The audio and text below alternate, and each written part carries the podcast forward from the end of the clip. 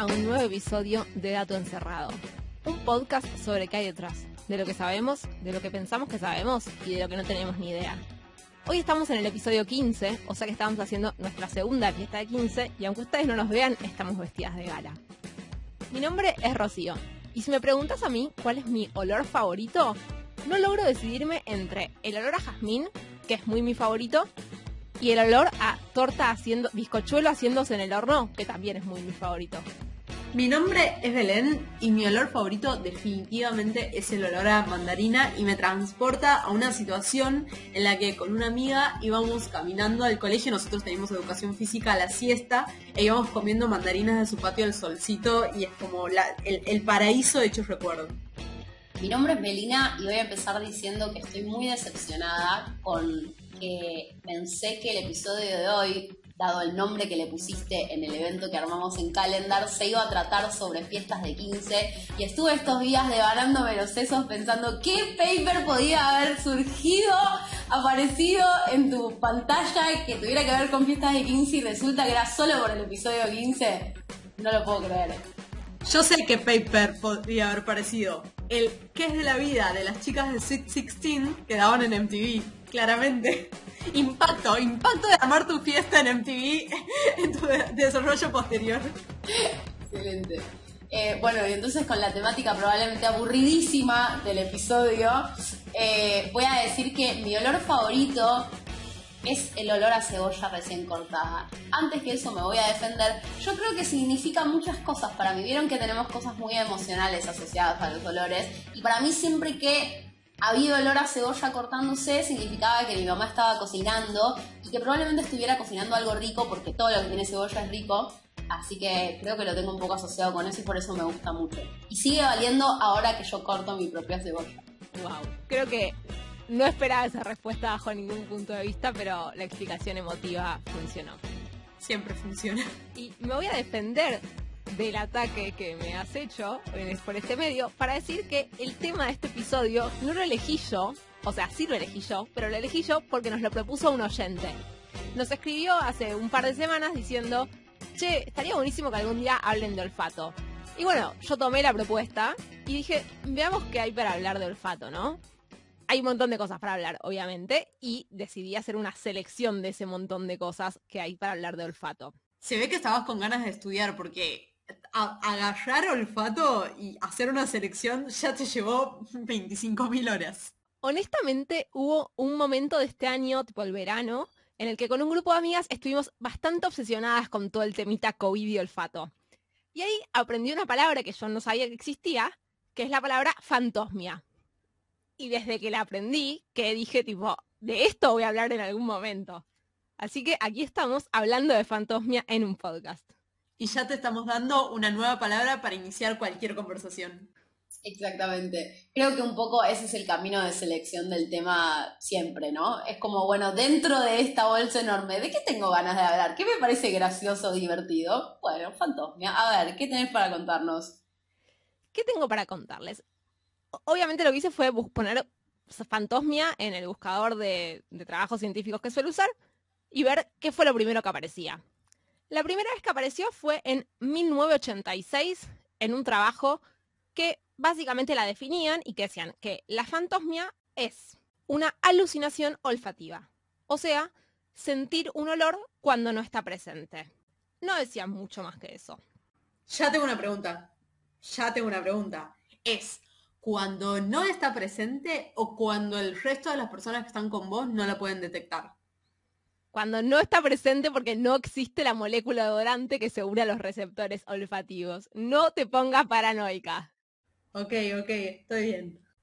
Bueno, entonces vamos a 1991, ¿sí? Cinco años más tarde, en los cuales hay un trabajo sobre un caso particular de una persona con fantosmia que cuentan que es una mujer de 26 años de edad que desde los 18, después de haber tenido una mononucleosis, sufría de fantosmia y fantosmia asociada a migrañas, ¿sí? Entonces, había momentos del día, a veces era una vez por día, a veces una vez por semana, digamos, iba variando cada cuanto, que empezaba a sentir un olor muy feo y además le empezaba a doler mucho la cabeza.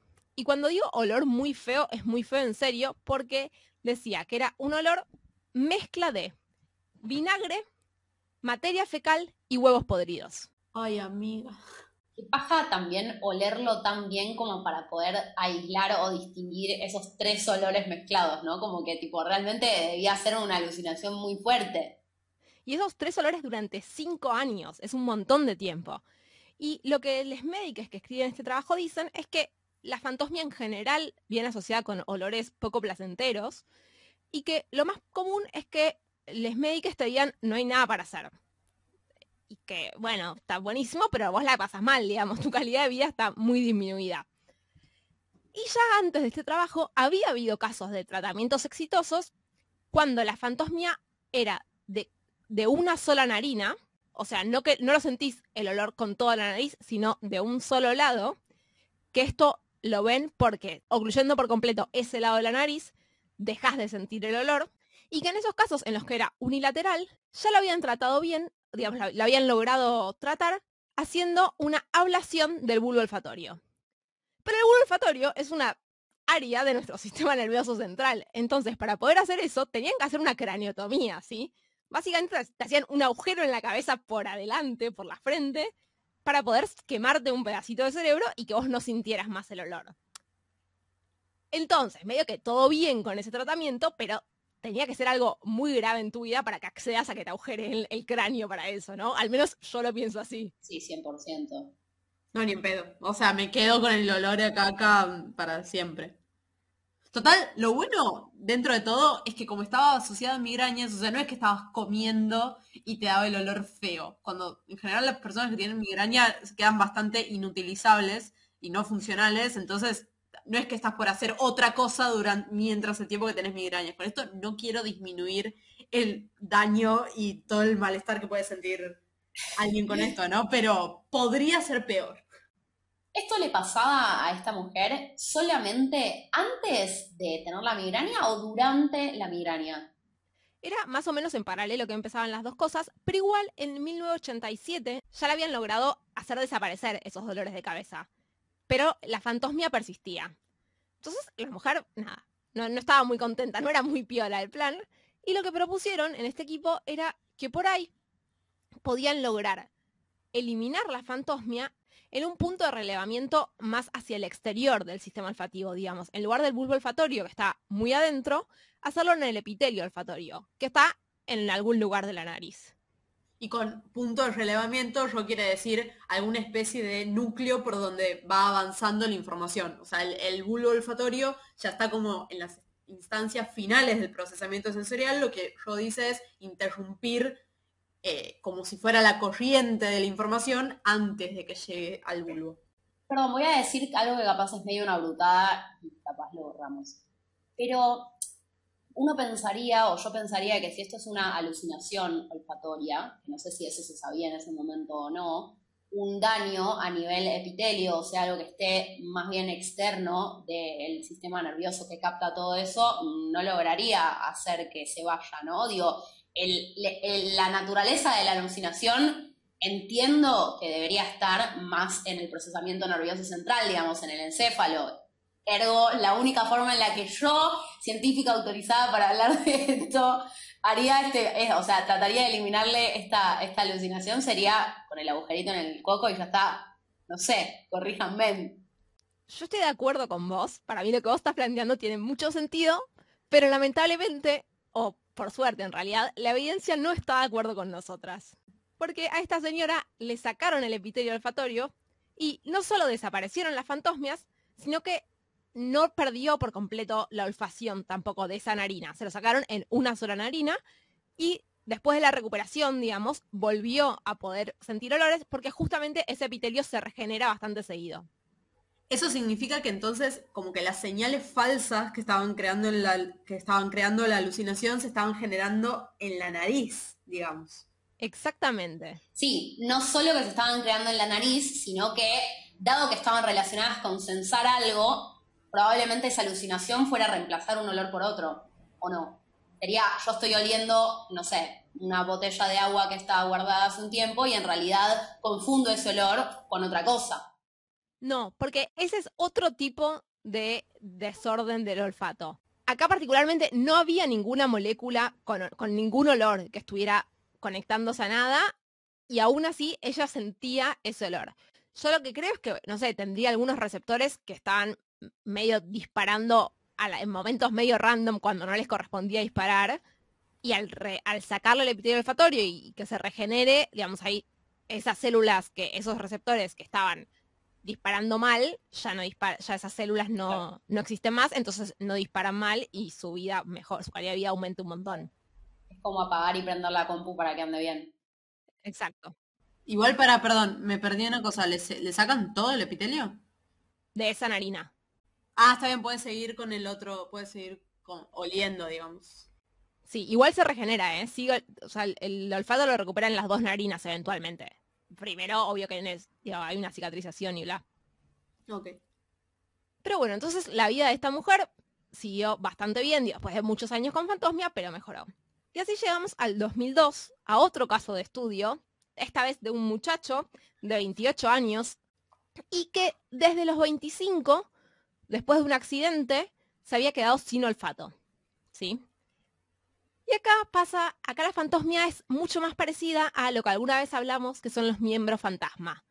La presencia de miembros fantasmas es que, por ejemplo, una persona que tiene amputada una mano puede sentir que le está picando esa mano que no tiene, ¿sí? Para simplificar mucho lo que pasa. Y acá, a esta persona lo que le pasaba era que sentía olores, aun cuando él en realidad había perdido el sentido del olfato hacía tres años. Y le pasaba relativamente seguido, pero la alucinación era tan certera o tan... acertada. O sea, le pegaba, imaginaba olores de cosas que realmente estaban ahí. ¿En qué sentido decís certera? No, creo que lo que quiere decir es que era muy preciso lo que estaba sintiendo, como un, olor muy definido. Claro, muy realista. Sentía olores, decía, dulces, florales, podrido o quemado, y lo sentía tan patente que a pesar de saber que había perdido el olfato hacía tres años, seguía dándose vuelta a mirar si encontraba la fuente de ese olor sistemáticamente porque era como, acá algo se está quemando, yo huelo que algo se está quemando, no sé, recuperé el olfato y de golpe puedo olerlo quemado. Imagínate ahora empezar a tener alucinación de olor a gas. No dormís nunca más en la vida, boluda. Claro, no, tremendo. Pero bueno, entonces es muy loco, ¿no? Porque es distinto. En este caso, los olores que sentía no eran necesariamente poco placenteros, pero después de mucho tiempo seguía sintiendo olores como si fueran de verdad y necesitaba chequear visualmente para asegurarse de que no estaba pasando lo que él estaba oliendo. Un poco optimista también de su parte, ¿no? Como que, tipo, un poco lindo, como no lo voy a perder, dale, vamos, vamos a arreglar algunas cosas. Sí, y siento que cada vez que sentía un olor, un poco te ilusionás con que recuperaste el olfato. Porque estás sintiendo un olor. Oh, es rarísimo. Bueno, de este señor, en realidad, se no sé cómo resolvió la fantosmia, si, si tuvo solución o no, pero como caso me parecía interesante traerlo. Y ahora sí vamos a por qué yo empecé a buscar fantosmia, que era fantosmia espacio COVID. ¿Sí? Porque yo la palabra fantosmia la aprendí en el contexto olfato y COVID. Para mi excepción, encontré muy, muy, muy poco al respecto. El mejor trabajo que encontré fue de marzo de este año, marzo de 2021, en el que es un reporte de nueve pacientes que sufren fantosmia después de haberse recuperado del COVID. Igual el hecho de que no hayas encontrado mucho no significa que no sea un fenómeno común o prevalente, sino que todavía no hay, o sea, no pasó el tiempo, no dan los tiempos para que hayan cosas publicadas, me imagino. Claro, totalmente. Este, en marzo de 2021, lo que plantean es que Dicen, son, hasta donde entendemos, somos el primer trabajo que reporta esto, pero bueno, tenemos nueve casos, que si bien nueve no es un número muy grande, sí es un número grande como para que sea por casualidad o que no sea algo cierto. Eh, y dicen, evidentemente, ya sabemos que los desórdenes del olfato son muy comunes durante el COVID y después, digamos, mucha gente se recupera de la enfermedad y sigue con problemas para oler. Y también hay gente que tiene olores fantasmas. Y lo que enfatiza mucho también es que es algo que disminuye la calidad de vida en algún punto, depende el grado en el que lo tengas, ¿no? Pero no sentir olores puede pasar de es un bajón a es peligroso, digo, te puedes intoxicar, puedes dejar el gas abierto y no darte cuenta, entonces tanto no sentir olores como sentir olores que no existen es algo que no está bueno. Entonces, queremos saber qué hacer para que para solucionarlo, ¿sí? Ya cuando me di por vencida en esta búsqueda de, bueno, Fantosmi y COVID, llegamos a que está descrito, pero no sabemos mucho al respecto, no se publicó mucho al respecto, dije, bueno, ¿qué tenemos para ofrecerle a la gente respecto a pérdida de olfato y COVID? ¿Conocen ustedes personas que hayan tenido COVID? Bueno, ninguna de las dos tuvo, hasta el momento por lo menos, que hayan tenido COVID y hayan perdido el olfato. Me toco todas las tetas con todas las manos. Eh, sí, sí, yo conozco, yo conozco. Y bueno, es bastante, digo, en general la gente lo describe como algo bastante molesto. De hecho, yo tengo una amiga que tuvo COVID hace poco y que cuando ya tenía el resultado positivo, pero muy reciente, y de golpe sus gatas vomitaron, y dijo tipo, qué raro, en general huele mal. No me acuerdo si era vómito o diarrea en realidad, pero el caso es lo mismo. Era como, esto en general tiene un olor desagradable y yo no estoy sintiendo nada. Y fue como, ah, es que no tengo olfato. Claro. Sí, no, es, eh, la verdad que, es, un, es un garrón. Digo, justo para ese ejemplo, Ron me parece que por ahí está bueno no leer la diarrea de los gatos, pero, pero en la mayoría de los casos es un garrón y a mí lo que más miedo me da, va, miedo como que siento que le sacaría la gracia a vivir, es el tema de no leer la comida. Como, digo, no, no leer la comida eh, le saca muchísimo el gusto. Como que en general todo lo que nosotros pensamos cuando comemos es una mezcla de las dos cosas y cuando uno elimina, el, de hecho es un experimento que pueden hacer, ¿no? O sea, taparse la nariz mientras están comiendo o cuando están resfriadas, sentimos menos el gusto de la comida y es un garrón. Y que pase eso durante tanto tiempo, como le pasa a algunas personas que tuvieron COVID, es un garrón total. Sí, lo de taparse la nariz es una estrategia que yo usaba mucho de chica cuando tenía que tomar algún jarabe que tenía sabor feo. Me tapaba la nariz para no sentirle el gusto. Pero esto que decís es súper importante en cuanto, digo, al margen del bajón de no sentir el sabor de la comida, muchos autores lo describen como que es un problema porque puede generar eh, malnutrición, porque la realidad es que si vos no le sentís el gusto a la comida, es mucho menos probable que te cocines algo y que comas. Entonces, eh, en el largo plazo, perder el olfato está bastante malo. Y esto del COVID es una novedad porque el COVID es novedoso, pero no es una novedad en tanto ya existían los desórdenes del olfato post-infecciones virales. Digamos, es un término que existe y es algo que ya se conocía. Entonces, en junio del 2020 hubo un grupo de investigación que dijo, bueno, muchos pacientes de COVID están teniendo eh, pérdidas de problemas con el olfato post-infección viral. ¿Qué sabemos hasta el momento de los tratamientos para esto? Y acá hago una aclaración súper importante, es que no fue, no van a mm, revisar trabajos en los que se evaluó tratamientos para la pérdida de olfato por coronavirus, sino pérdida de olfato por síndromes postvirales de otros virus, porque revisan la literatura científica que existía antes del 2020, o sea, creo que el más reciente era el 2018, con lo cual no es específico para COVID, pero en principio podemos esperar que funcione bien porque funciona en otros virus. Tiene todo el sentido del mundo, es como la lógica para buscar soluciones, o sea, uno busca las soluciones de problemas parecidos, si tiene que empezar de cero con cada problema que tiene, eh, demoramos mucho en llegar. Para algo publicamos papers también. Claro, y eventualmente alguien hará la parte de parecido de este problema en particular, pero mientras tanto está bueno tener la solución del problema parecido y ver si funciona y si funciona golazo. Exacto. Y de hecho así es como llegamos a vacunas tan rápido. Exactamente. Y la mayoría de los trabajos que, ellos revisan en este trabajo del que les estoy contando, se fijan en la capacidad del olfato con un test que se llama de oler palitos, que son palitos, justamente, que tienen impregnado algún olor, entonces las personas tienen que olerlos y decir a qué huelen, eso es cuán bien pueden identificar los olores, o también decir si dos olores son distintos, que eso sería, sí, distinguir olores, digamos. Discriminación. O sea, por un lado es reconocimiento y por el otro lado es discriminación entre olores similares. Claro, que no es lo mismo, porque podría ser que perdamos la capacidad de decir esto huele a rosa y esto huele a milanesa, pero digamos, estas dos cosas que no sé a qué huelen, huelen distinto. En los tratamientos que, evalúan, digamos, de los trabajos que evalúan, había el entrenamiento olfativo, los esteroides sistémicos, o sea, tomar esteroides para todo el cuerpo, distintas terapias tópicas, digamos, eh, pomadas o cosas que se aplican directamente en la nariz, medicamentos no esteroides, otro tipo de medicamentos, y acupuntura. Y evalúan cada uno de estos métodos ¿Cuál es el que mejor funciona? ¿Quieren hacer predicciones o quieren que les cuente? Yo tengo una pista, pero solamente por lo que escuché que se está recomendando a pacientes con, con COVID con anosmia. ¿Qué, qué es? Entrenamiento. Exactamente. El de entrenamiento olfativo encuentran 10 trabajos que todos dieron muy buenos resultados en los grupos que entrenaron frente a los grupos que no entrenaron, ¿sí? Y entrenar significa agarrar, por ejemplo, la botella de vinagre, olerla y sentirle el olor a vinagre. Incluso cuando casi no lo sentís o cuando lo sentís muy poquito, ¿sí? Después agarrar, no sé, la botella de esencia de vainilla y así, digamos, aún cuando no podemos sentir los olores, hacernos olerlos. Obviamente en los trabajos eh, no era tan casero, eran con los palitos estos, con olores ya conocidos, ¿no? Pero lo que podemos hacer en nuestras casas es ir a buscar olores conocidos e ir oliéndolos. Sí, te estás riendo hace media hora. Rocío acaba de decir que olamos una botella de esencia de vainilla. ¡Botella! Bueno, botellita. Está bien igual, claro, una botellita. Pero boludo, es una cosita chiquitita de esencia de vainilla, no tenés el bidón, boludo. No, es chiquita, pero tiene, es botelliforme.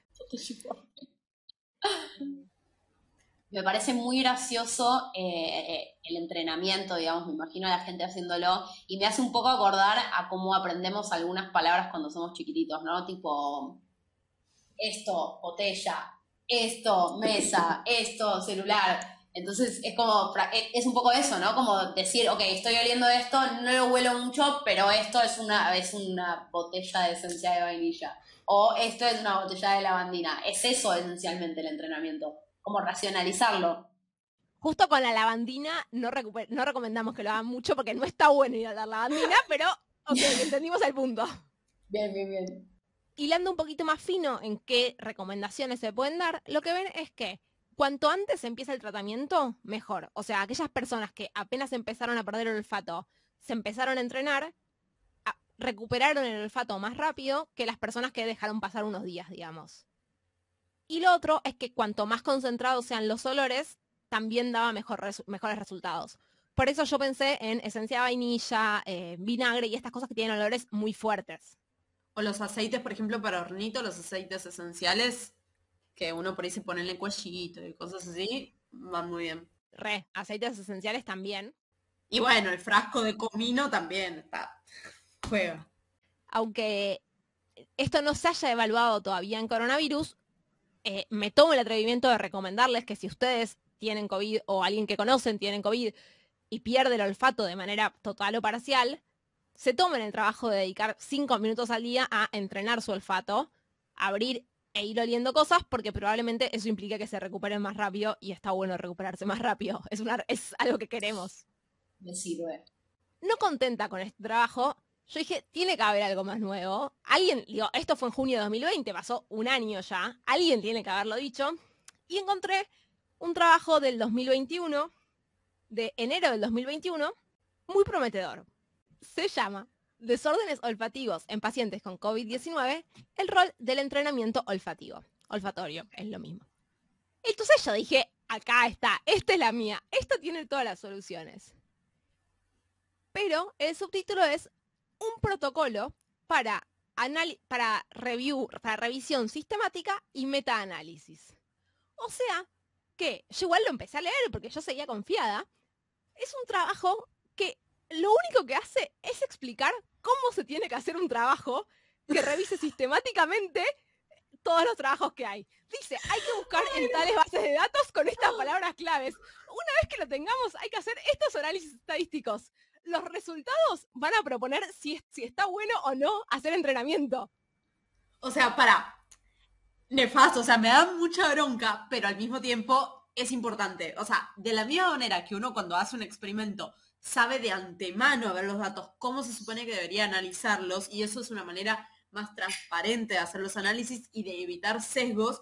Esto es como lo mismo a gran escala, es como, bueno, una vez que surjan 15 papers de entrenamiento olfativo en pacientes con COVID para ver y si esos papers dan resultados que obviamente no van a ser idénticos, la manera de concluir va a ser analizándolos de cierta manera. O sea, está buenísimo, pero qué bronca, amigo.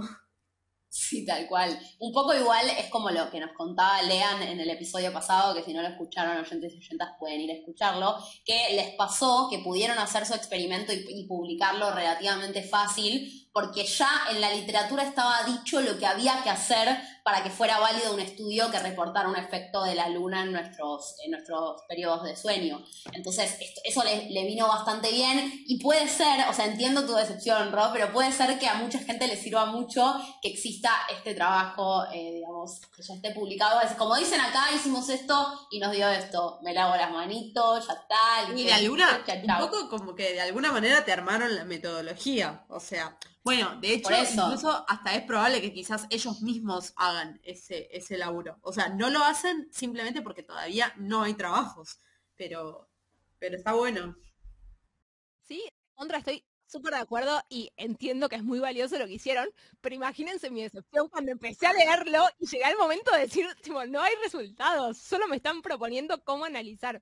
Bueno, perdón, para es lo mismo, es lo mismo que me pasó a mí con los papers de, parálisis de sueño, que eran solo, incluso era, era más chanta que esto, porque esos proponían una teoría de lo que podría estar pasando y cómo habría que experimentar esa teoría, pero la metodología te la tiraban al final en dos palabritas ahí como deberían hacer esto.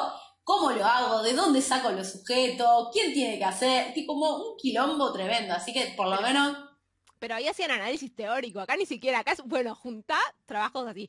También un poco me parece envidiable, digo, ojalá algún día se me ocurriera ponerme a escribir algo así y publicarlo, ¿no? Porque a la larga no necesitaron de, tanto conocimiento, sí, obvio que debe ser gente que está acostumbrada a revisar trabajos y ya tiene la metodología medio aceitada, pero bueno, digo, a la larga, sin información, publicaron un trabajo y eso, aplauso de pie. Y antes de empezar a grabar, yo les prometí que tenía dos joyitas para el día de hoy. Una era esta, claramente. Y la segunda es un trabajo que, no les voy a mentir, no leí en profundidad, porque no lo pude conseguir. Leí el título y el abstract y con eso me bastó. Este, cada vez quieren laburar menos en este podcast. el título de este trabajo es, ¿son los perros olfateadores una fuente confiable para diagnosticar la infección por SARS-CoV-2? Ah, los, los entrenados. los entrenados. Son olfateadores. Sí, sí, sí, los entrenados. O sea, los que se usan en los micros y los aviones como para ver si tenés falopa ahí. Claro, si se pueden entrenar. Están, hay entrenados para un montón de enfermedades que yo no sabía, que me enteré con esto. Y cuentan que mm, hacen un análisis de tres estudios con 17 perros en total, a los cuales entrenan para diagnosticar infección por COVID-19 en personas, y ven que tienen una sensibilidad de 0,88 y una especificidad de 0,99. Son mejores que los hisopados. Son mejores que los hisopados. Me estás jodiendo. Pero pará, pará, pará. O sea, hay muchos niveles de sorpresa en esto. Eh, el primero es, no sabía que, que, que, la infección, o sea, que tenemos un olor particular cuando estamos enfermos, o sea, cuando tenemos COVID. Tipo, tenemos un olor de COVID que claramente nosotros no lo censamos, pero digo, no sabía ni siquiera que estaba en tema esto de, del olor por COVID. No, yo tampoco, honestamente. Pero de hecho, en el trabajo dicen que, que hubo entrenamientos de perros para investigar muchas patologías humanas, como cáncer, diabetes, migrañas e infecciones eh, y enfermedades infecciosas. O sea, aparentemente es algo que se hace y de lo que nosotros no teníamos idea. No, no, la sorpresa principal es claramente la especificidad, o sea, lo bien que ah, funciona, como que digo, me parece un montón que funcione mejor que el hisopado, tipo, no, no entiendo cómo... ¿Cuánto dijiste que tenían de sensibilidad? Sensibilidad 88 y especificidad 99. No, bueno, me parece un montón, tipo, no lo puedo creer, no lo puedo creer, necesito más estudios de esto, pero... Hay que ver el contexto en el que se hicieron estos estudios, ¿no? Seguro hay un montón de cosas que son en ambientes muy cuidados o bla, bla, bla, pero sea como sea, es un flash. Bueno, y como dijimos al principio, la verdad es que hablar de olfato había muchas cosas para hablar. Eh, decidí quedarme en cosas que me parecieran interesantes por lo novedosas y espero que se lleven por lo, menos un par de datos de color para contarle a gente, digo, sobre todo si están conviviendo con alguien y en todo el día no salen de sus casas y no pasan muchas cosas nuevas, hoy en la cena pueden disparar la conversación con los perros olfateadores. Y lo segundo es una recomendación para probar cuando, si pierden el olfato, si alguien que conocen pierde el olfato por COVID, una, una recomendación que es gratis y mal seguro no les va a hacer. Bueno, queridos oyentes y oyentas, este episodio un poco fue una lección también para ustedes, para que si de repente se encuentran en el camino, en sus vidas llenas de emoción en esta cuarentena que estamos viviendo, y se les ocurre algo que dicen, che, la verdad me gustaría más saber sobre este tema, capaz que nos lo pueden pedir y capaz en una de esas decimos, che, esto es un tema interesante, podemos hacer un episodio al respecto, como pasó en este caso con nuestro oyenta, que le mandamos un beso y esperamos que no tuviera COVID al momento de hacernos esta pregunta. Por lo pronto nos vamos a despedir por el episodio de hoy. Muchas gracias por llegar hasta acá. Nos vamos a encontrar de nuevo la semana que viene en el mismo canal a la misma hora. Y les contamos nuevamente que nos pueden seguir en nuestras redes sociales, en Instagram como arroba. Y si les gusta el podcast, nos pueden invitar a tomar un cafecito en cafecito.app para que el podcast pueda seguir creciendo. Les reafirmamos que nada de ese dinero hasta el momento, que por suerte ha sido bastante y les agradecemos profundamente a todas las personas que han elegido darnos un poco de invitarnos a algunos cafecitos. Eh, les agradecemos profundamente y les reiteramos que no hemos utilizado ese dinero para ningún beneficio personal, sino para hacer publicidad y bueno, comprarnos un par de joyas de oro. Y Evidentemente, Rocío está invirtiendo eso en esencia de vainilla, pues si no, no se explica cómo alguien pueda pensar una botella de esencia de vainilla. Bueno, nos vemos la semana que viene. Muchas gracias. Chao, chao.